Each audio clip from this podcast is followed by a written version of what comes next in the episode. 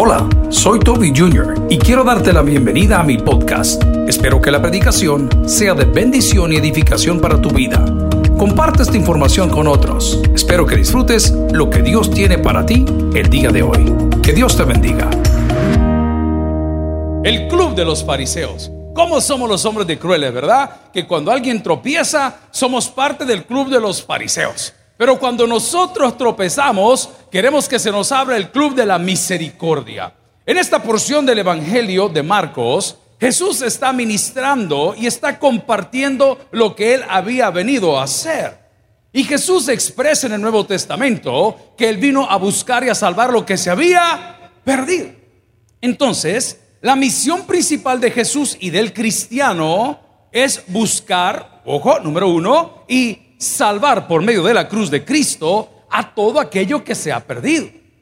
Por lo tanto, nosotros como iglesia no podemos decretarnos o convertirnos en enemigos de las personas que tropiezan. Es todo lo contrario. Como iglesia tenemos que amarlos y darles la bienvenida. Pueden sentarse, hermanos, para no tenerlos castigados por ahí. ¿Están contentos? Díganme un fuerte amén. Quiero pedir sus oraciones esta tarde. Vamos a estar en la cárcel de Mariona celebrando el Día del Padre en un sector muy importante. Pero voy al punto. La palabra que vamos a leer a continuación nos habla de una discusión que se dio entre los discípulos de Jesús porque Jesús hacía el bien y algunos fariseos reprendían a la gente.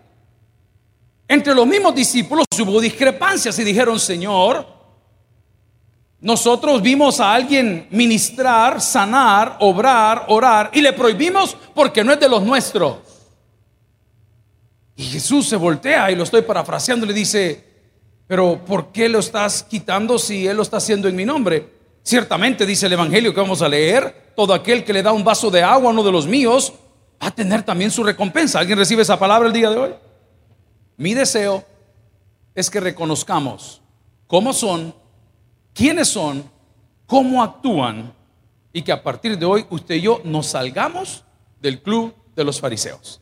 La palabra del Señor la leemos en el Evangelio de Marcos capítulo 9 versículo 38 en adelante, en el nombre del Padre, del Hijo y del Espíritu Santo. Juan le respondió diciendo, Maestro, hemos visto a uno que en tu nombre echaba fuera demonios, pero él no nos sigue y se lo prohibimos porque no nos seguía.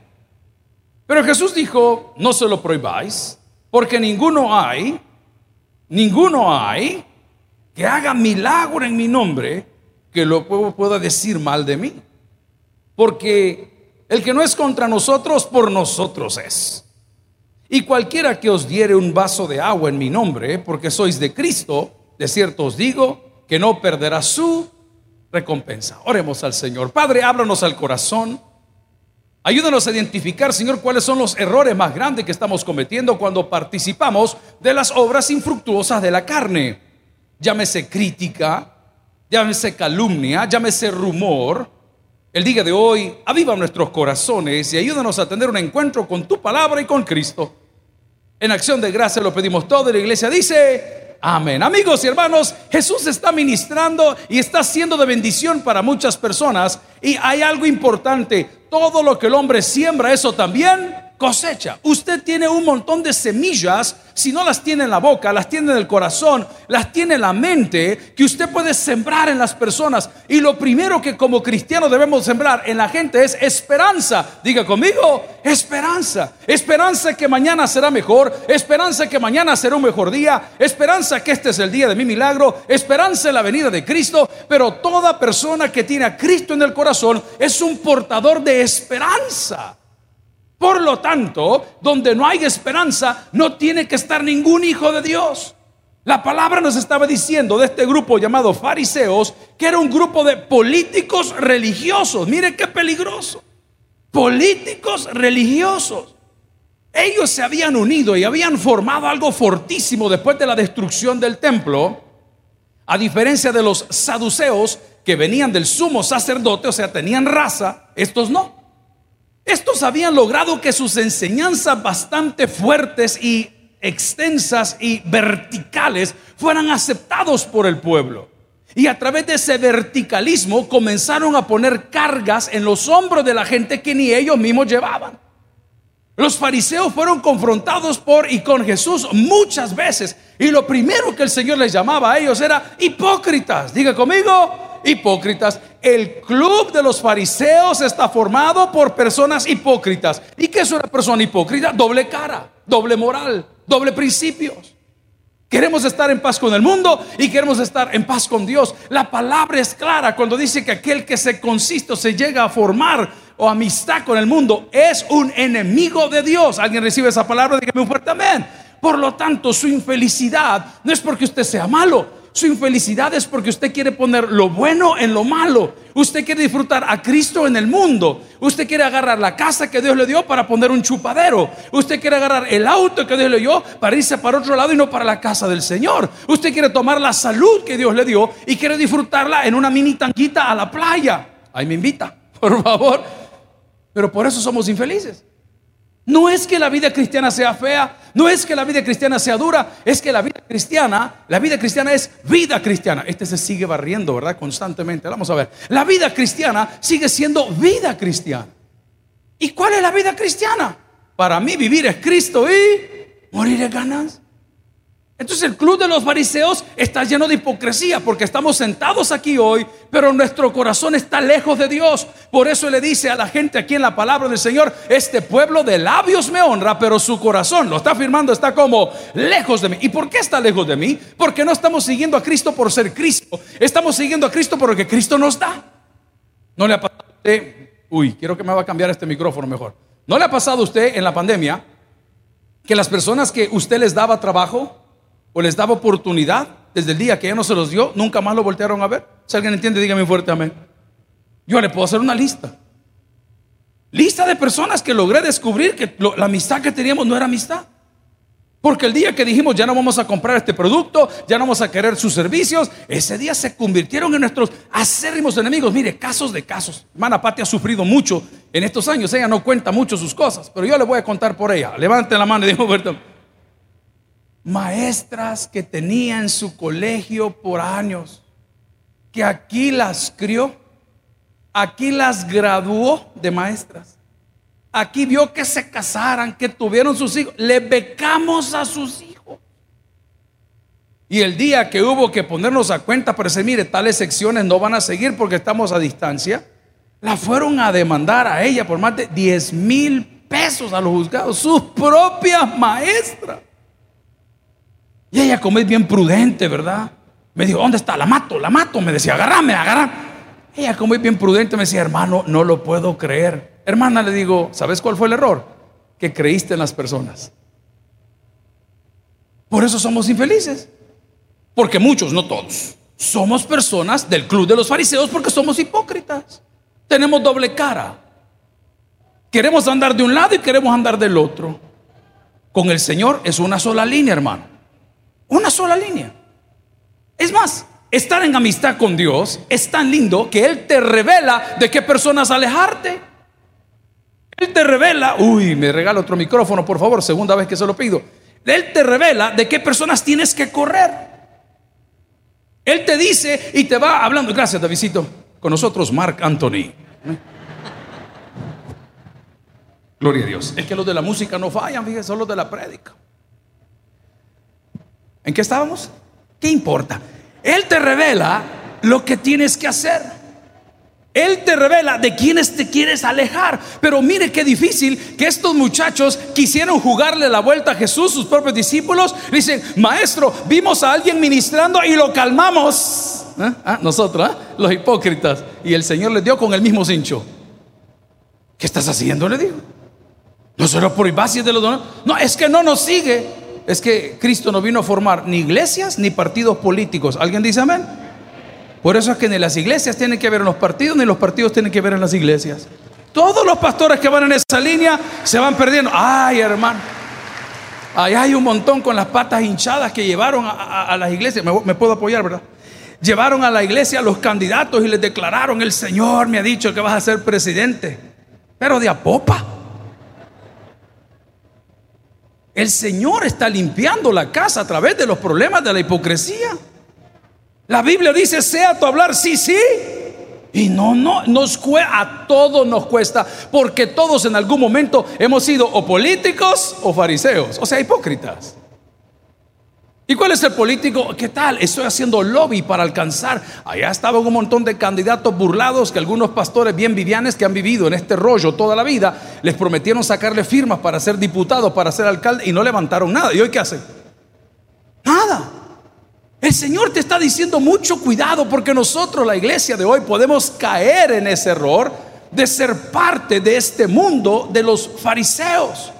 Y estos fariseos, como se lo vengo diciendo, era un grupo político religioso que había implementado, había logrado que sus enseñanzas estuviesen fijadas en el corazón del pueblo, poniendo sobre el pueblo cargas que ni ellos mismos podían llevar. ¿Qué características tenían? Eran hipócritas. Y este movimiento se quiso levantar aún dentro de la misma familia de Dios cuando leemos en el Evangelio que decía, Juan le respondió diciendo, maestro, hemos visto a uno, se sigue barriendo, hemos visto a uno Hemos visto a alguien que anda entre nosotros haciendo cosas que solo nosotros podemos hacer. Amigos y hermanos, los hombres no hacen nada. Lo que hace todo es el poder de Dios.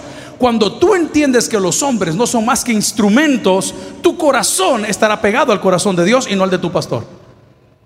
Usted no viene aquí porque le dan buen pasto. Usted viene aquí porque Dios le habla aquí a través de los animales que predicamos. Amén. Especialmente el de las siete por allá. Ay, Él es mi... A mí me aflige esa palabra. Yo sé, hay que honrar, está bien, pero eso que yo soy tu pastor, no, yo no soy tu pastor. Jehová es nuestro pastor y porque Jehová es nuestro pastor, nada nos faltará. Voy a seguir. En pastos delicados nos hará descansar. Voy a ir más allá. Junto a aguas de reposo nos va a pastorear. Voy más allá. Su vara y su callado nos infundirán. ¿Qué? Aliento. Por eso se derrumban las iglesias, por eso se derrumban los ministerios, porque están fundados en los religiosos, en este caso en los fariseos, que tenemos grandes dosis de hipocresía, haciéndonos creer que nosotros entendemos con realidad, también sufrimos. Pero el Evangelio nos dice en el Evangelio, bueno, de, Marcos capítulo 9, 38, Juan le respondió diciendo, maestro, hemos visto a uno entre en tu nombre echaba fuera demonios, pero él no nos sigue y se lo prohibimos. Amigo y hermano, le tengo un mensaje. Nada detiene el poder de Dios. Absolutamente nada. No es el mal clima, no es la pandemia, no es la enfermedad, no es ni siquiera la falta de fe puede detener el poder de Dios. Porque el poder de Dios está en su absoluto poder. Y Él dice la palabra que lo va a derramar con y para quien Él quiere. Pero entonces entendamos quiénes forman o conforman el club de los fariseos. El hipócrita, el que quiere estar bien con el mundo y quiere estar bien en contra de Dios. Mire qué tema más difícil. Este próximo lunes a las 3 de la tarde un canal de televisión viene para grabar un segmento de 15 minutos de cuál es la posición de la iglesia evangélica, a través de la voz de muchos, pero nos han tomado en cuenta, de la unión matrimonial de personas del mismo sexo. ¿Cuál es la posición? Eso es condenable y no sé qué, no sé cuánto. Ok, está bien. Yo estoy de acuerdo con todo lo que usted dice, pero ¿cuál es la posición? El Señor vino a buscar y a salvar lo que se había. ¿Qué dice? Entonces, ¿cuál es la posición? Ay, pastor, usted está cediendo si fuera su papá. Yo no soy mi papá, ni usted tampoco. Pero ¿qué dice la Biblia? ¿Qué dice la Biblia? La Biblia define quién es, la Biblia define cómo se hace, la Biblia define entre quiénes se tiene que casar la gente. voy a quitar la Biblia, la naturaleza. Porque el propósito del matrimonio fue la procreación. ¿Alguien dice amén? Yo no entiendo a los que se casan y dicen, nosotros no queremos hijos. Entonces mejor ejerce la prostitución porque es lo mismo. Si tu vida es el placer, es tu rollo. Para eso se hizo la familia. La familia no se hizo para aquellos que están aquí amargados, como muchos de nosotros. La familia no se hizo para agarrarnos de las mechas todos los días y andar con un papel decir que somos casados. Son los que menos casados están. Los casados comparten, los casados hablan. Pero es hipocresía religiosa, ¿verdad? De la cual les hablé hace unos segundos. Ay, no, yo me voy a quedar porque mire, yo por los niños me quedo. ¿Cómo no? Por los niños. Ajá. Ay, no, yo no me muevo porque la verdad que hombres como estos ya no hay. Eso sí es cierto. Vamos a la palabra del Señor. Evangelio de Marcos capítulo 9 dije que el culto de los fariseos está conformado por personas religiosas políticas que quieren estar bien con el mundo y quieren estar bien con Dios. El culto de los fariseos está conformado por personas que tienen un alto grado de hipocresía, que le dicen sí a todo con tal de perder o no perder los aplausos de la gente. Pero nosotros tenemos que entender que si no queremos ser parte del club de los fariseos, lo primero que tenemos que hacer es abrir nuestro corazón al necesitado. ¿Qué debemos hacer? Abrir nuestro corazón al necesitado. ¿Qué dijo Jesús? Venid a mí todos los que están trabajados y cansados o cargados y os haré descansar. Es una promesa del Señor. Y luego le dice a la gente, hey, no le impidan a los niños venir a mí porque de los tales es el reino de los cielos. Y cuando habla de niños, habla de edad y habla de capacidad espiritual. Usted tiene que ser un facilitador del mensaje. Usted tiene que ser un multiplicador del mensaje. Usted tiene palabras de vida en su boca que le pueden cambiar la vida. En primer lugar, a usted mismo. En segundo lugar, a su familia. Y en tercer lugar, a sus amigos. ¿Y qué le digo, pastor? Diga lo que la Biblia dice. Todo lo puedo en Cristo que me fortalece. Son palabras de vida. Gloria a Dios si se lo quiere regalar. Son palabras que te pueden cambiar el día y pueden cambiar tu corazón. Pero el club de los fariseos, lo primero que hace es que prohíbe. Prohíbe. ¿Sabe qué hace el Espíritu Santo? Convence. ¿Qué hace el club de los fariseos? Prohíbe. ¿Qué hace el Espíritu Santo? Convence. Vamos a hacer el ejercicio. ¿Qué hace el club de los fariseos? ¿Qué hace el Espíritu Santo? Son dos cosas diferentes. No los quiero en la casa más tarde de las 3 de la mañana. los padres de hoy, aunque sea tráeme chuco. Ese es prohibir. ¿Qué es convencer? Hijo lindo, si llegas a venir a las 3, te voy a pegar una cachimbia. ¿No me entiende lo que le digo? Usted lo convence. El Espíritu Santo no prohíbe porque el Espíritu Santo transforma. Si alguien recibe esa palabra, dígame fuerte amén. Y esas cositas que nos gustaban nos dejan de gustar, no porque me lo prohibieran. Ve, te prohíbe el hermano Toby. No, no te prohíbe. Te convence. Estaba uno de nuestros pastores predicando en la playa, el Tunco. Yo que no conozco cómo está hoy. ¿Alguien ha ido últimamente? Ah? Padre, libera a esa mujer. dicen que está todo dar. Yo no he ido, pero dicen que está que bonito, que no sé qué. Tanto que él decía, vamos a desayunar ahí. Estaban predicándolo mucho. Y de repente me manda una fotografía el pastor. Hey, pastor, me dijo, me topé con este amigo. Mire, me dijo, viera cómo ataca la iglesia. Y usted viera todo lo que me dijo. Y aquí y allá. Y cuando veo la foto, no, hombre, vos le digo, si este es de la iglesia. Si aquí nos colaboraba, si aquí lo hicimos profesional, claro que lo conozco. Es más, a sus hijos yo los he becado durante seis años. Claro, hombre. No, pastor, me dijo. Verá cómo se expresa. Ah, entonces se activó lo fariseo en mí. Inmediatamente levanté el teléfono y le hablo a la directora del colegio, dame los datos y los nombres de la familia tal, de la persona tal. Aquí están, me dijo. ¿Cuántos son? Son tres. ¿Tiene la beca? Sí la tiene. A partir de mañana se las quita, le dije. Hermano, me dijo, no sea fariseo. Entonces escribí el sermón. Amén. Por eso se los estoy predicando. Y por eso me vine a meter a las 7 de la mañana, porque sé que esta palabra le va a dar vida a más de alguno de ustedes. Que nos vamos a meter en ese lío, gloria a Dios. Y no puede ser. ¿Sabes qué? Le dije, tenés razón. Porque el amigo nos ve así, porque es alcohólico. Nos ve así porque echó a perder su hogar, que era un hogar súper sólido. Allá está tirado, como que pago. Allá pasa, playita. Yo no digo que esté mal, no, si cada quien su locura. Pero el Señor no te prohíbe porque te odia, te prohíbe porque te ama, pero ni siquiera te limita, te convence. Y nos dice en la palabra que ha derramado tesoros maravillosos en, en, vasos de barro. Y te dice, y no os dejaré huérfanos, enviaré mi Espíritu Santo. Hombre, mire, y nos va a empoderar y nos va a amar. Pero ¿qué hacían los fariseos? Los fariseos prohibían. El Espíritu Santo convence. Podemos decir también que los fariseos complican. Me preguntaba un hermano ayer por la mañana, pastor, ¿qué puedo hacer para presentar a mi hijo? Bueno, lo lógico es decirle, hermano, el otro domingo, primer domingo de mes de julio, vamos a tener acá la presentación de niños. Se le viene a usted a la cabeza, él quería presentar a su hijo a Dios. ¿Tienen que estar todos ustedes? No. Y le dije, hermano, si quiere lo hacemos hoy. En serio, pero hagámoslo, hermano. ¿Quiere venir a la oficina o prefiere esperar el próximo domingo? Estaba publicando unas fotografías de las bodas que me ha permitido realizar en los últimos días. Entonces en las redes sociales, las hipotadas, los jóvenes que están queriendo arreglar o hacer su vida, me escriben, pastor, ¿me puede casar? ¿Qué podría hacer para complicarle? Por favor, entiéndase con mi asistente y el asistente del asistente y el asesor de la Plaza Fantasma Cristiana que tenemos acá a su disposición. ¿Y qué le pusimos? Ni modo, hermano, hay que tomar el teléfono y decirle, este es el número, por favor llame, este domingo vamos a agendar ya la fecha, porque el fariseo complica. Llegó tu hijo y te dijo, papi, dejé la materia. Aquí viene el fariseo. Yo no te pago la universidad, vos sos un idiota, vos no sé, es lo que puedo repetir. Y después de eso, ¿qué hace? Le complica. Ahí ve cómo haces. Yo no te doy para el bus, pero tenés que ir a clase. o sea, por el amor de Dios. Nos comportamos como fariseos con nuestra propia gente.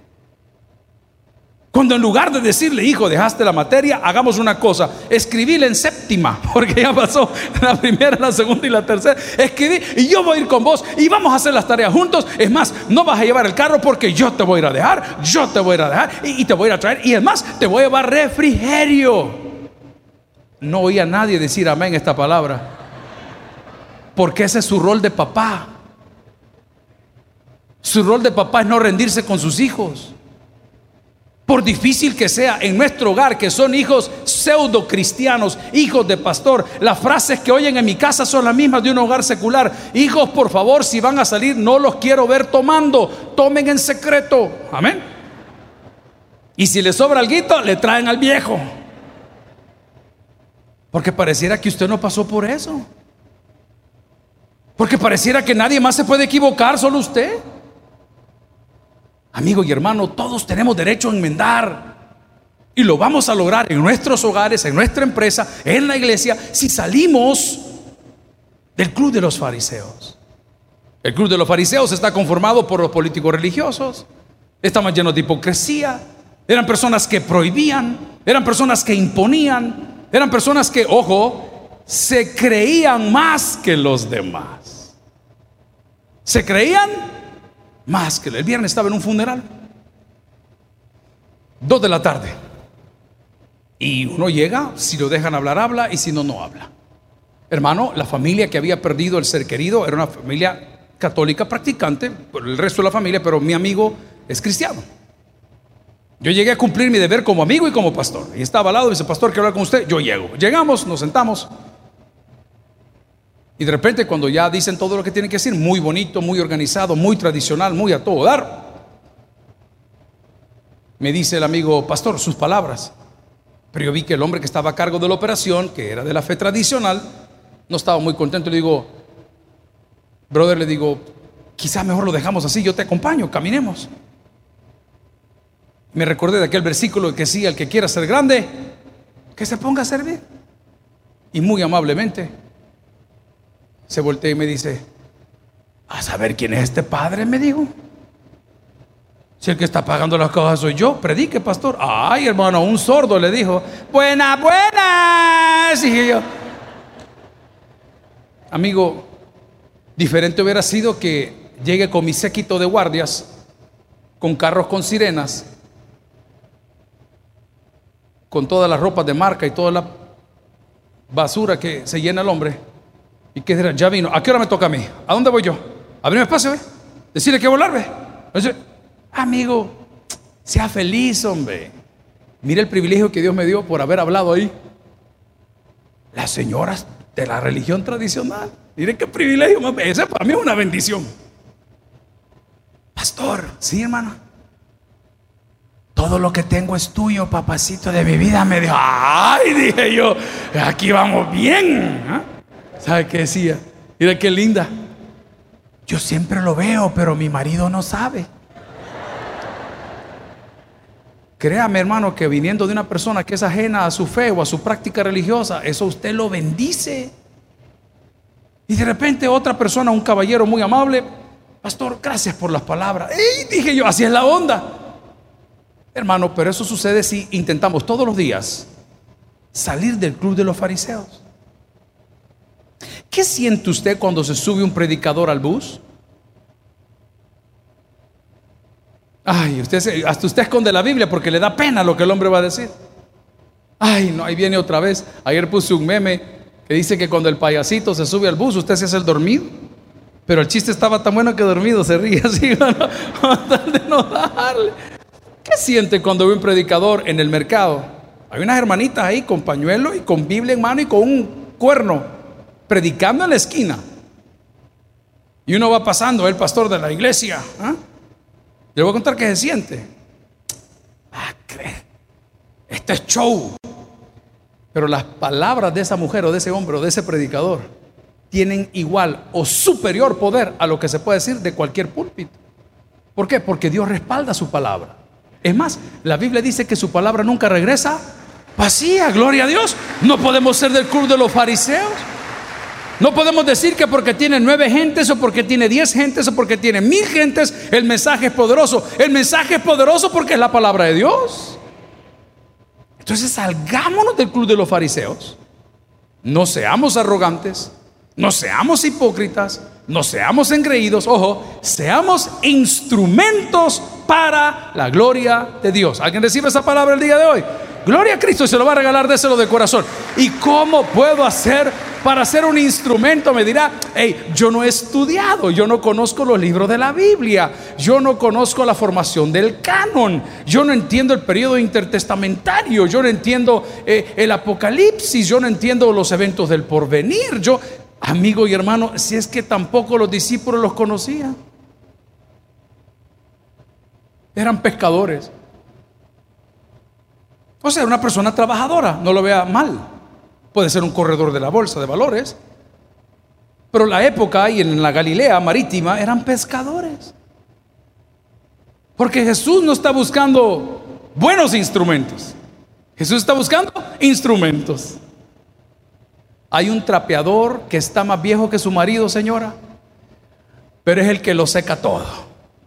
Usted va al súper y compra el trapeador nuevo y agarra bonita la frase, hasta le ponen colores y todo, y usted lo pasa, es como su hijo, cholludo, nada pasa, ahí queda todo igual, nada, nada. Pero ese trapeador viejo, todo roto con agujeros, que fue hecho de Yolanda de Cire, ¿Ah? tan pronto lo trabe en el palo y le pega el pasón, nítido deja. Ese es Dios. Él no anda buscando personas perfectas. Él anda buscando salvar a los que estamos perdidos. El día de hoy usted y yo, a pesar de que no tenga o tengamos teología o conocimientos bíblicos, podemos ser instrumentos para la gloria de Dios y salirnos del club de los fariseos si no prohibimos y dejamos que el Espíritu Santo convenza. Si no complicamos y facilitamos el camino para los que están perdidos. Si no impedimos y en lugar de eso despertamos a la gente a venir a Jesús si no desmotivamos y en lugar de eso animamos para que vengan los pies de Cristo. ¿Y qué sucederá, pastor, si me salgo del club de los fariseos? Usted será un verdadero discípulo del Señor. ¿Sabe qué vieron los discípulos del Señor? Lo primero, vieron la gloria de Dios. Oiga lo que le digo. En el Antiguo Testamento hubo un momento donde este hombre llamado Moshe, que significa sacado de las aguas, habla con Dios y dice, Dios, quiero verte, usted conoce la narrativa. Le dice, es que nadie ha visto a Dios y ha vivido. Y el hombre tiene en poco su y dice, no me importa, quiero verte. Bueno, subite a tal lugar y vas a ver pasar mi sombra por ahí. Y estuvo en la presencia del Señor. Ver la gloria de Dios no es ver sus deudas pagadas. Ver la gloria de Dios no es ver la oxigenación de su ser querido volver a subir. Ver la gloria de Dios es saber que en Cristo nosotros hoy tenemos vida eterna. Y aparte de eso, perdón de pecados. Estaba de visita en un hospital el sábado por la tarde. Por cierto, me acompañó Misael. Estábamos orando por algunas personas. Y uno de los que estaba en el hospital se acercó, no es cristiano. Dice, pastor, podemos tener unas palabras. Y esta fue su pregunta. Tengo algo en mí, me dice, que me siento mal. ¿Y cuál es mi problema? Mi esposa está ingresada aquí en cuidados intensivos y lleva varias semanas ahí. Cada vez que yo le digo a los médicos que la quiero sacar, amablemente ellos me dicen, está mejorando. Pero cada día que pasa, pastor, son dos mil o tres mil dólares que yo tengo que pagar porque el seguro ya terminó. Tengo mi casa, tengo mis hijos, tengo mis compromisos. ¿Qué hago? Le hago una pregunta a usted. ¿Qué le hubiese respondido? ¿La saco? ¿La dejo? Y le digo, te hago una pregunta. ¿El problema que tienes es el dinero? ¿O el problema que tienes es el bienestar de tu esposa? Porque dinero, cristianamente hablando, no te compra bienestar. Si estás preocupado por el dinero, es porque amas más al dinero que a Dios. Pero si estás preocupado por tu esposa, Escucha lo que te voy a decir. Dios proveerá. ¿Alguien recibe esa palabra hoy? Si usted está preocupado, el dinero, el dinero, el dinero, usted su problema es el amor al dinero. Pero cuando usted se preocupa por la persona, Dios provee. Lo voy a probar. La multiplicación de los peces y el pan, uno. La pesca milagrosa, dos. La mujer del flujo de sangre, tres. ¿Qué los une las tres cosas? La mujer había gastado, la mujer había pagado, la mujer había puesto y nada había cambiado. Hasta que dijo, voy a dejar de buscar la sanidad en el dinero y voy a ir a buscar al que me puede sanar. Jesús en la multiplicación le dice, dadle de comer vosotros y dice, ¿a dónde pueden comprar? Dice que el dinero ahí no sirve para nada. Oren, le dijo. Y las cosas se multiplicaron. Los que estaban trabajando en la pesca estaban pescando por dinero, porque querían sacar y no habían sacado nada y habían echado su red y nada había cambiado y no pasó nada y aparece Jesús y le dice, ahora échenlas con la intención correcta. Y cuando tiraron las redes, las cosas se reventaban de tal manera que tuvieron que hablar a otras barcas para que lo llevaran. ¿Sabes por qué no le funcionaban ni a la mujer del flujo de sangre, ni a lo de la pesca milagrosa? en la multiplicación de los peces y el pan? ¿Por qué no le funcionaba el Evangelio? Porque eran parte del club de los fariseos. Los que decían, yo sirvo en la iglesia, me tenés que sanar, yo vengo a la iglesia, dame mi milagro, yo ofrendo en la iglesia, dame la multiplicación. Mientras sigas en la línea de los fariseos, tus milagros están detenidos. Pero el día que te salgas de la línea de los fariseos y puedas decir esa expresión tan bella de un hombre que llegó a ser millonario y dijo, Jehová dio, Jehová quitó, sea por los siglos, Jehová bendito, ese día tú y yo veremos la gloria de Dios. Salgamos hoy del club de los fariseos y seamos discípulos del Señor. El que tiene es para el que oiga, vamos a orar. Bendito Dios y Padre nuestro, gracias te doy por el Evangelio de Marcos capítulo 38, donde nos habla de una experiencia de tus discípulos que habían prohibido, Señor, el que otros ministrasen en tu nombre que no creían en la capacidad tuya, sino en la capacidad de ellos.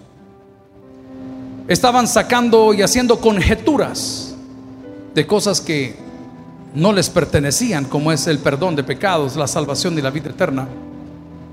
Muchos de nosotros hoy al leer esta porción del Evangelio hemos notado que pareciera, pudiese ser, es posible que estemos formando parte de este club de fariseos. Somos rápidos para hablar, rápidos para juzgar, rápidos para condenar, rápidos para señalar, olvidando la misericordia que tú has tenido de nosotros. Pero el día de hoy, después de haber aprendido que este grupo de políticos religiosos que habían impuesto sus enseñanzas, que se consideraban más grandes que otros, fue confrontado por el Evangelio a través de Jesucristo, decidimos hoy dejar de formar parte de este círculo de esta tendencia.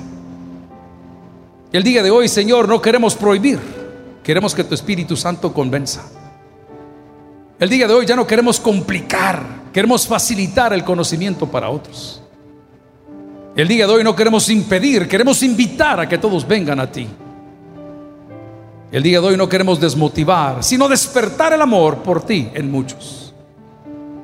Mi amigo, si usted está acá sin Cristo, este es el primer paso que usted necesita. A Cristo no se le busca por cosas, a Cristo se le busca por Cristo. Cuando entiendas eso, todas las demás cosas te serán añadidas. Salud, bendición, ¿por qué no decirlo? Paz, prosperidad, abundancia. Cuando digas, Señor, gracias por lo que me das y gracias por lo que no me das, ese día tu vida va a cambiar. Pero si nunca has invitado a Jesús ahí donde estás, ora conmigo de la siguiente manera y dile, Señor Jesús, yo te recibo hoy como mi único y suficiente Salvador personal.